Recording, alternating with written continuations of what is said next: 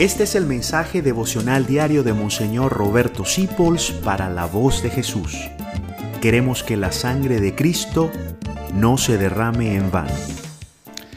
Conchita, nuestra madre, amaba apasionadamente a Jesús. Y saben una cosa, amaba apasionadamente a su marido. Lástima que quedó viuda. Pero cuando quedó viuda todavía cargaba siempre en la cartera un retrato de Pancho. Y si le daban unos chiles en nogada, una comida muy sabrosa o veía un paisaje muy lindo, sacaba el retrato y decía, mira Pancho, qué lindo, mira Pancho, qué sabroso. Y hay una cosa muy linda que ella dice, que el amor de Dios no le quitaba al amor de Pancho, ni el amor de Pancho le quitaba al amor de Dios. ¿Por qué? Porque ella amaba a Pancho en Dios.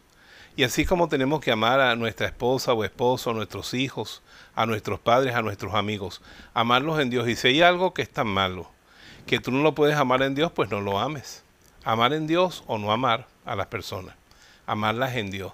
Y Conchita, como es cocinera, madre de familia, dice que el amor de Dios y el de Pancho los tenía como revueltos, así como el café con leche. Qué lindo tener todos tus amores revueltos en el amor a Dios.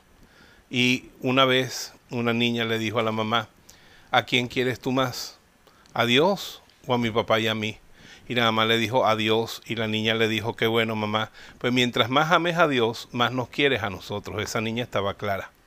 Entonces yo le digo, Señor, que mis amores estén revueltos con tu amor, porque tú no me pides que deje de amar a los demás, sino que los ame en ti y primero a ti.